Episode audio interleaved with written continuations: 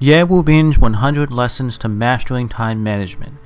Lesson 91 3 Tips to Master iPhone Voice Commands. Hello everyone, my name is Ye Bin from Yushaneng. I am so happy to be with you now at 6 a.m. on the Ximalaya app. For those of you who have been following my lessons, welcome back. And if you're new here, welcome aboard. I'm so happy to have you with us. Time is man's scarcest resource. Once it's used, it can never be regained. So if you're not using your time effectively, or if the time you are spending is only getting you further away from your dreams in life, then stay with me. Listen a while, and I'm confident I can help open your eyes to a new path that will get you closer to your dreams. I want to remind you there are 100 classes in this album, and every class lasts about 6 minutes. It is updated at 6 a.m. New York City time each morning. Today I will introduce Siri, the voice control function for the iPhone. Of course, if your device is with Android or a different mobile operating system, you can skip this lesson. I will introduce the following three parts syntax, setup, and key tips.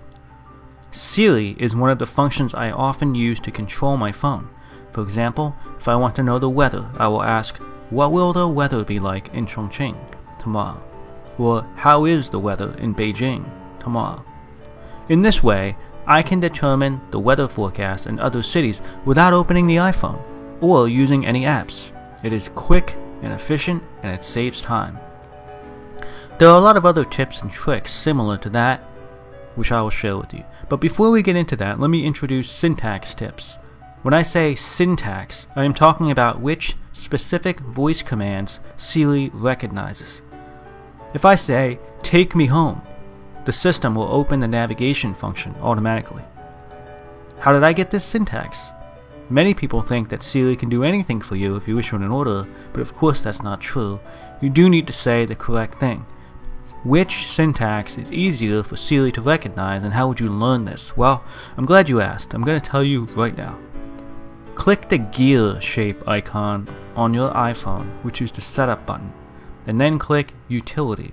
Then find the Siri section. Make sure Siri is turned on. Next, I suggest you complete the My Information section.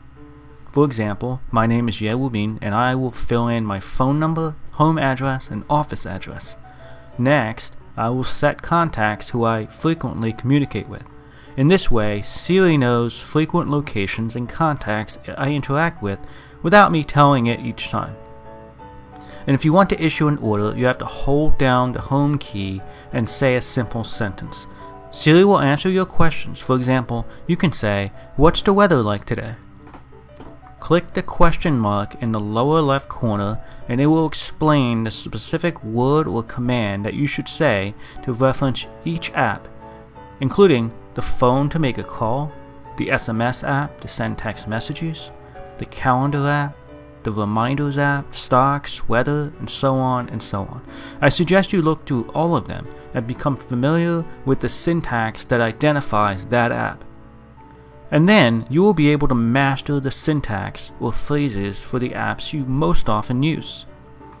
For example, I can use the following sentences Take me home. What will the weather be like in Beijing tomorrow? How are my stocks today? Tell Jack I will arrive in one hour. Now let me share with you three key skills you should master. First, for some commands, Siri will look up information online, so it's better to be connected online. The connection does not need to be perfect. Second, make sure you pause briefly after issuing your command so Siri understands when to start interpreting your full command.